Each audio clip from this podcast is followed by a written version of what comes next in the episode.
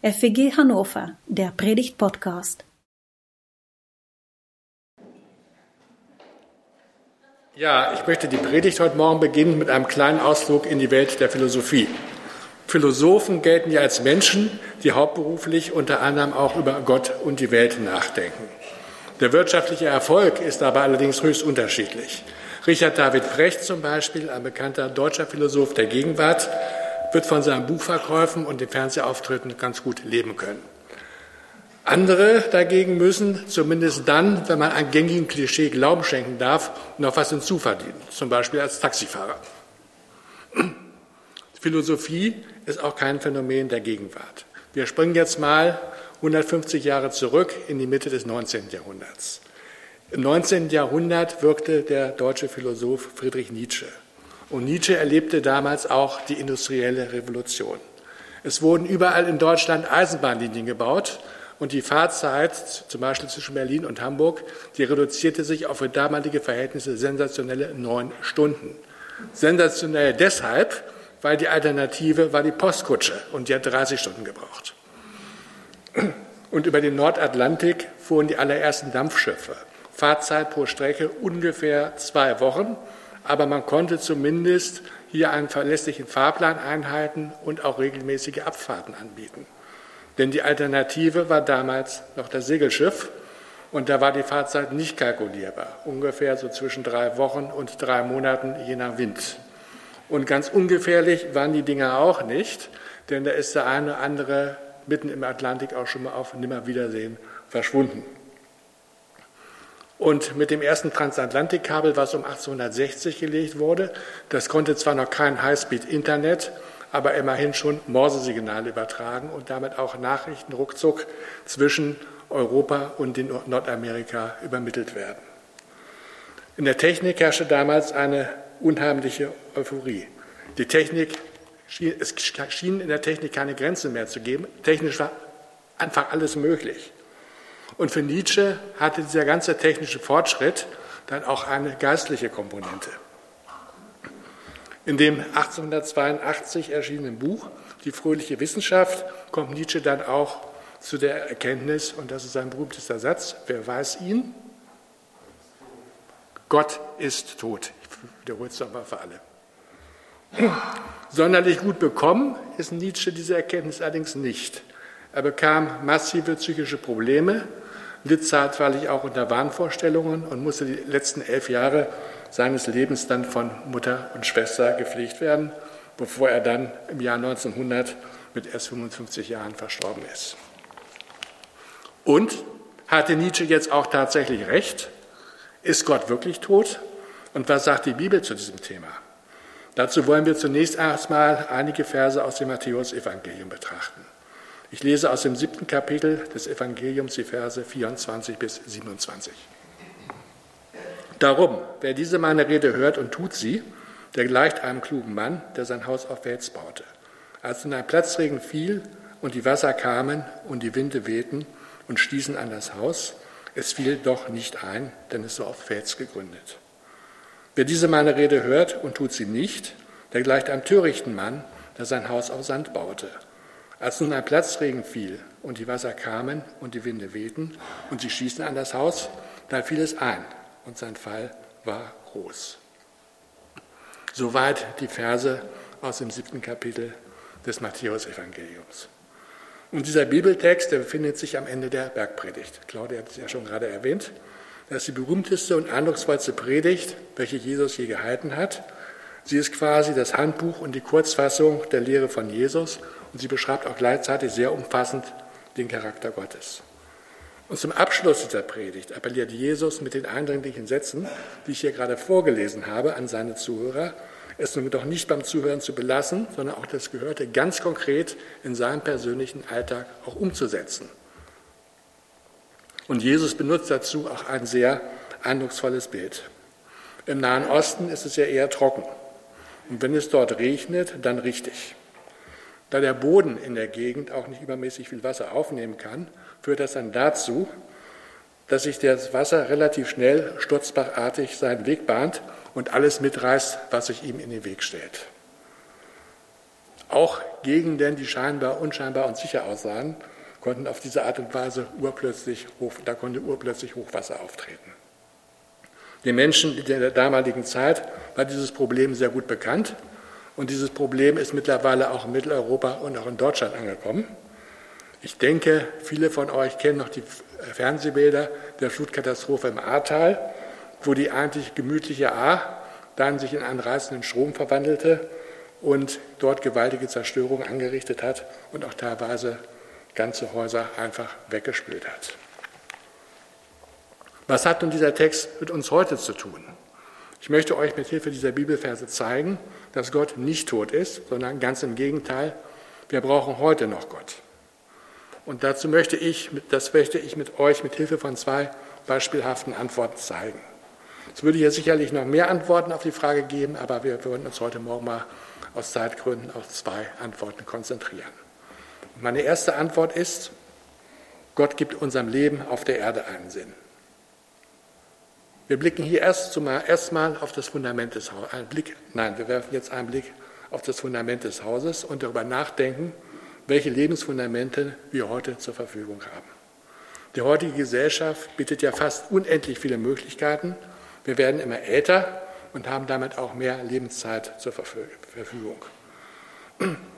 Auch haben wir in Mitteleuropa, zumindest im Moment, noch in der Regel auch genügend finanzielle Mittel, um uns weitestgehend doch selbst zu verwirklichen.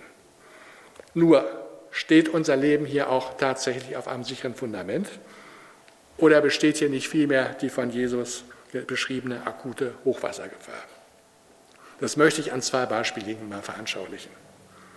Der Klassiker unter den Lebenszielen ist ja nach wie vor die berufliche Karriere. Da spricht ja auch erstmal nichts dagegen.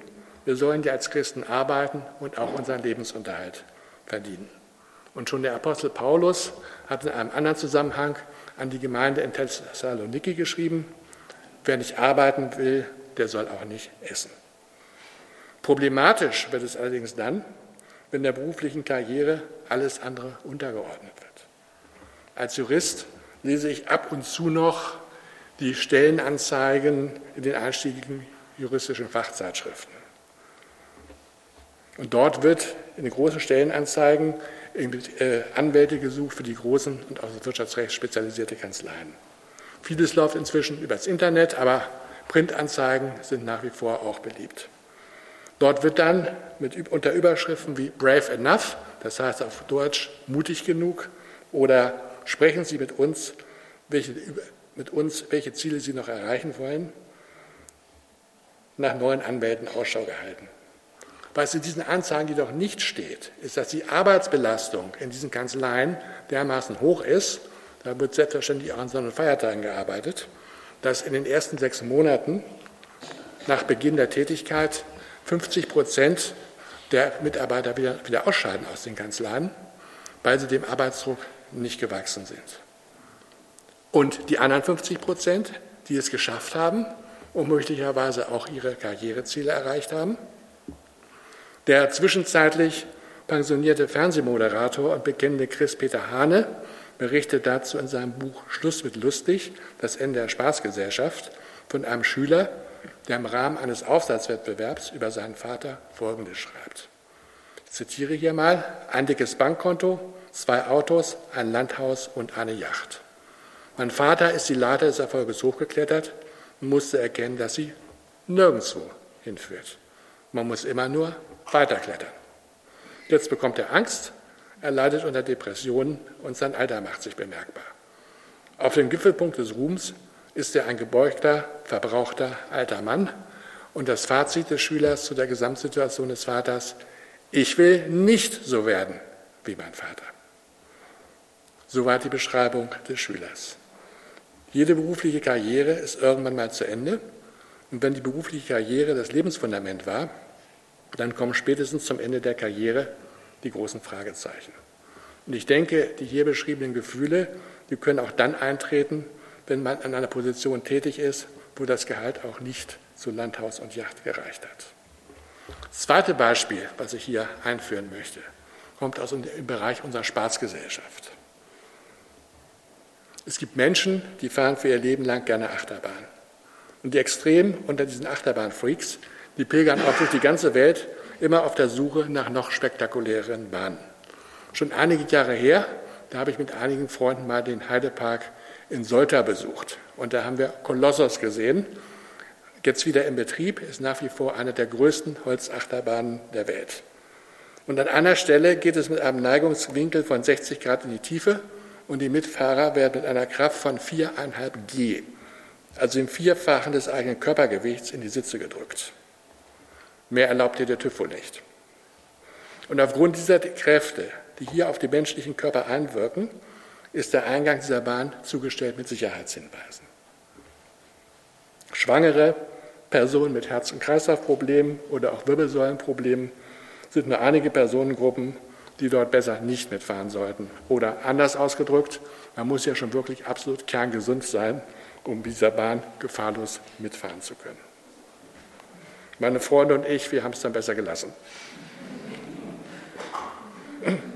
Mehr geht nicht, ohne dass auch bei einem kerngesunden Menschen gesundheitliche Schäden drohen.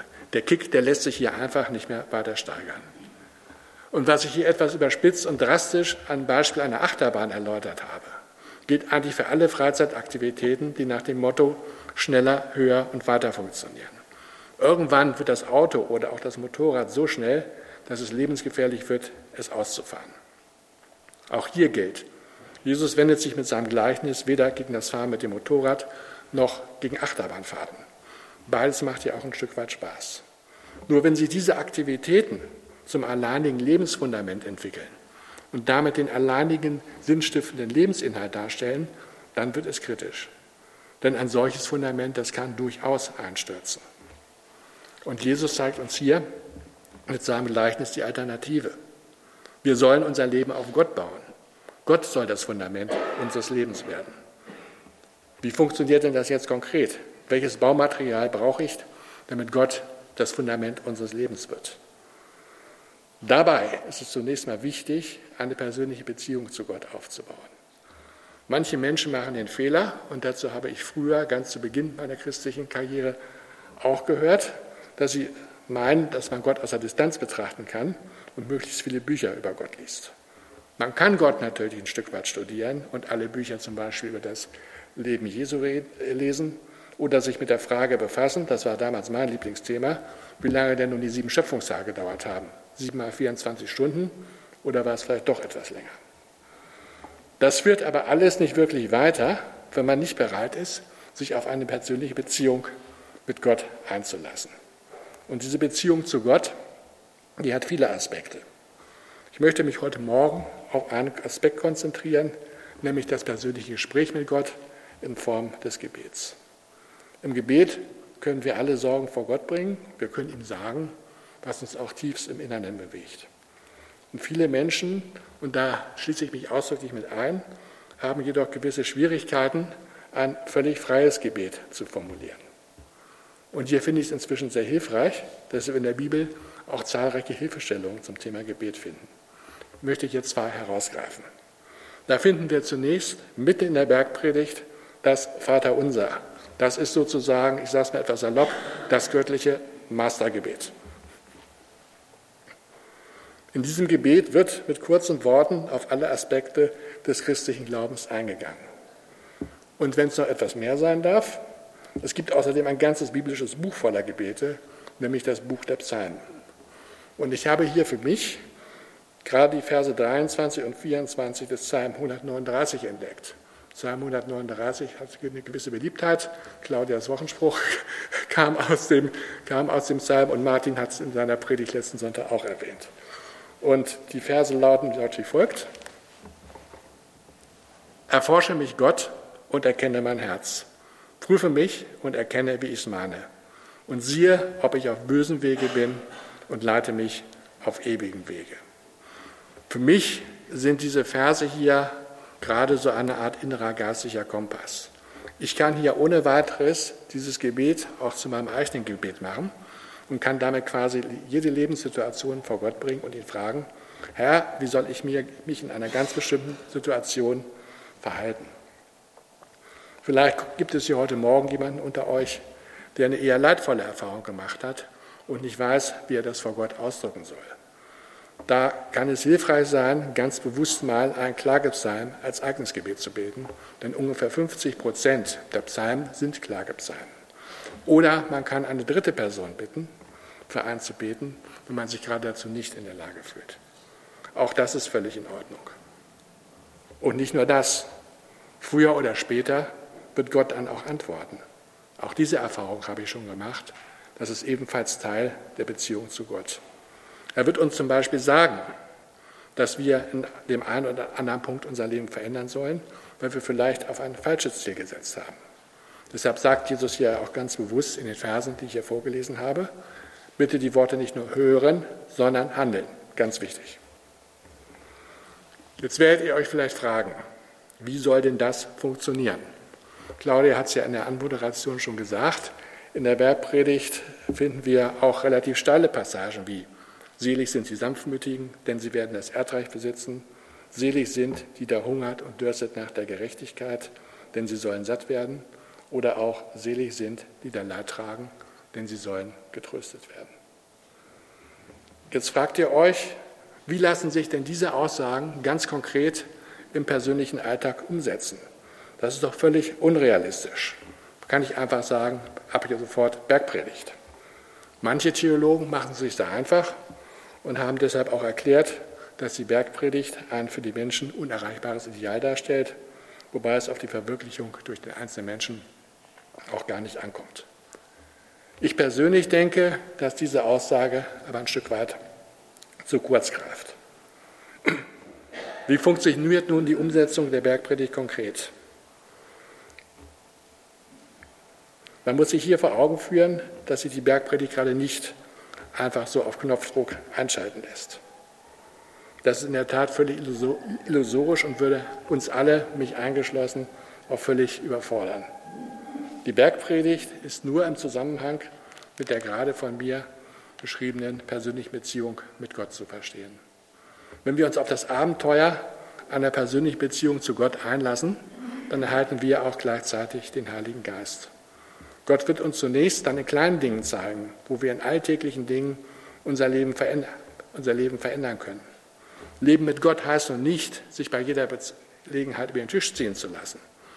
Aber Gott kann uns schon in einer konkreten Situation durchaus zeigen, dass es zum Beispiel angebracht ist, in einem Streit einzulenken und die eigene Position nicht bis zum letzten auszufechten. Und was ich hier beschreibe, das geht auch nicht von heute auf morgen. Die Beziehung zu Gott und das Leben mit Gott ist ein lebenslanger Lernprozess. Wenn wir aber bereit sind, uns auf solche Beziehungen Beziehung einzulassen, dann wird Gott uns zeigen, wo und wie wir uns verändern sollen.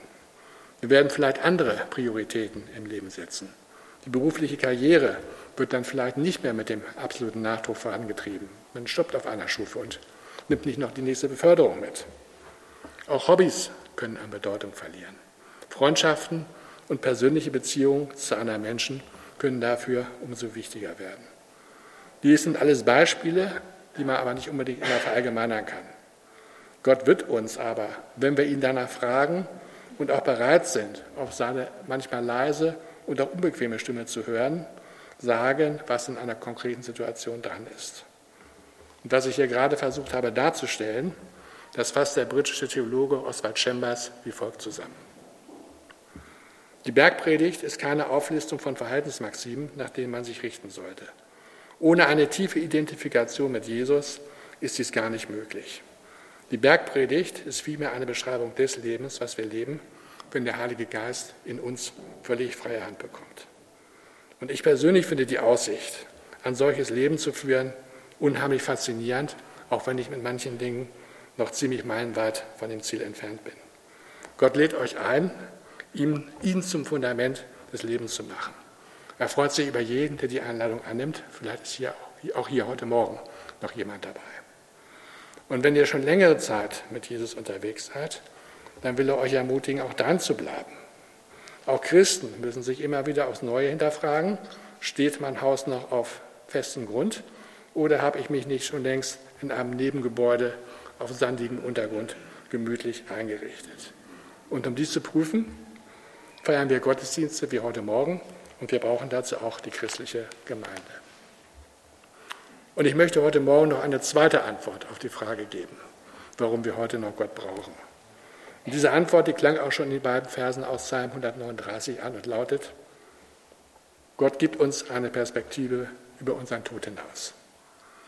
Wir wollen jetzt noch kurz der Frage nachdenken, ob das auf Gott gebaute Fundament auch tatsächlich sturmfest ist oder ob nicht auch hier eine entsprechend große Flutwelle das Fundament mit wegrasen kann.